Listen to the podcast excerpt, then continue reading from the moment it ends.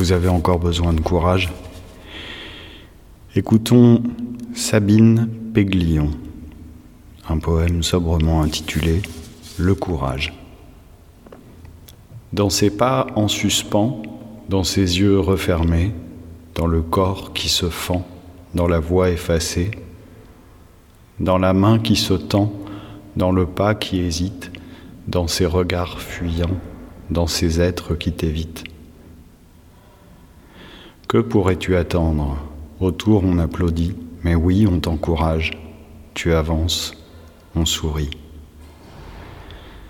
Tu poursuis le chemin, tu ne l'as pas choisi. On redoute la pitié, on doute de l'amitié. Certains parlent de courage en ignorant le coup, on occulte la rage, la colère, le dégoût. On est loin d'être sage. On voudrait bien en rire, on espère toujours, on regarde la lumière et on choisit de vivre.